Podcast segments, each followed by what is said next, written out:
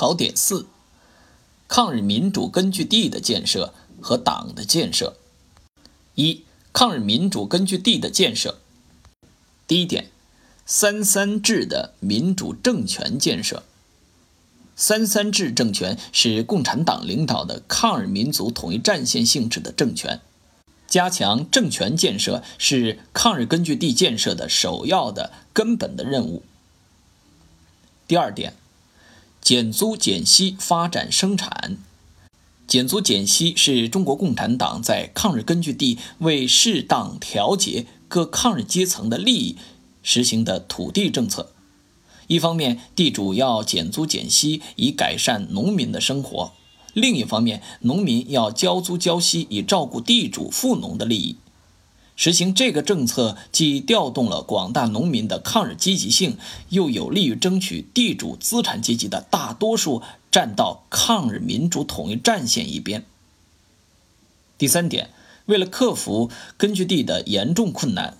毛泽东提出了发展生产、保障供给的经济工作和财政工作的总方针，发出了自己动手、丰衣足食的号召。二，大后方的抗日民主运动和进步文化工作。第一点，一九四四年九月，中共参政员林伯渠在国民参政会上提出主张，废除国民党一党专政。召开各党派会议，成立民主联合政府，国民党统治区的民主运动由此出现了新的高涨。第二点，文化界提出抗战、团结、民主为文艺创作的三大目标。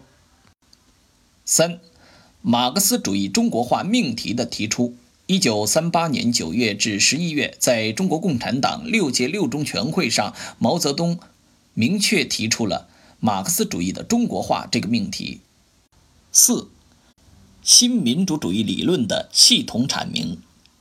在二十世纪三十年代后期和四十年代前期，毛泽东撰写了《共产党人发刊词》《中国革命和中国共产党》《新民主主义论》等一批重要的理论著作。第一点。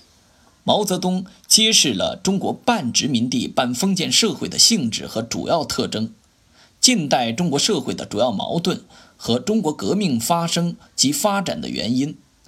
在此基础上，他阐明了中国共产党领导的整个中国革命运动是包括民主主义革命和社会主义革命两个阶段在内的全部革命运动。第二点。毛泽东阐明了中国共产党在新民主主义革命阶段的基本纲领。第三点，毛泽东总结了中国共产党成立以来的历史经验，指出统一战线、武装斗争、党的建设是中国共产党在中国革命中战胜敌人的三个主要的法宝。以毛泽东为主要代表的中国共产党人创立的新民主主义理论，是马克思主义基本原理同中国具体实际相结合的成果。新民主主义理论的系统阐明，标志着毛泽东思想得到多方面展开而达到成熟。五，延安整风运动。第一点，一九四一年五月，毛泽东做了改造我们的学习的报告。整风运动首先在党的高级干部中进行。一九四二年二月，毛泽东先后做了整顿党的作风和反对党八股的讲演。整风运动在全党范围普遍展开。第二点，整风运动的主要内容：反对主观主义，以整顿学风；反对宗派主义。以整顿党风，反对党八股，以整顿文风。毛泽东指出，学风问题是第一个重要问题，反对主观主义是整风运动最主要的任务。主观主义的实质是理论脱离实际，是实际工作中的唯心主义。其主要表现形式是教条主义和经验主义，尤其教条主义是整风运动的重点。第三点，调查研究是把理论和实际结合起来的不可或缺的中间环节。第四点，整风运动是一场伟大的思想解放运动。一切从实际出发，理论联系实际，实事求是的马克思主义思想路线在全党范围确立了起来。六，中共七大，第一点，一九四五年四月二十三号至六月十一号，中国共产党第七次全国代表大会在延安召开。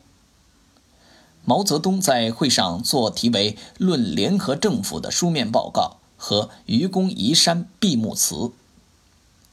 第二点，七大制定了党的政治路线，即放手发动群众，壮大人民力量，在我党的领导下打败日本侵略者，解放全国人民，建立一个新民主主义的中国。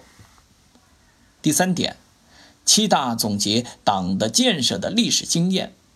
把党在长期奋斗中形成的优良传统作风概括为三大作风，即理论和实践相结合的作风，和人民群众紧密联系在一起的作风，自我批评的作风。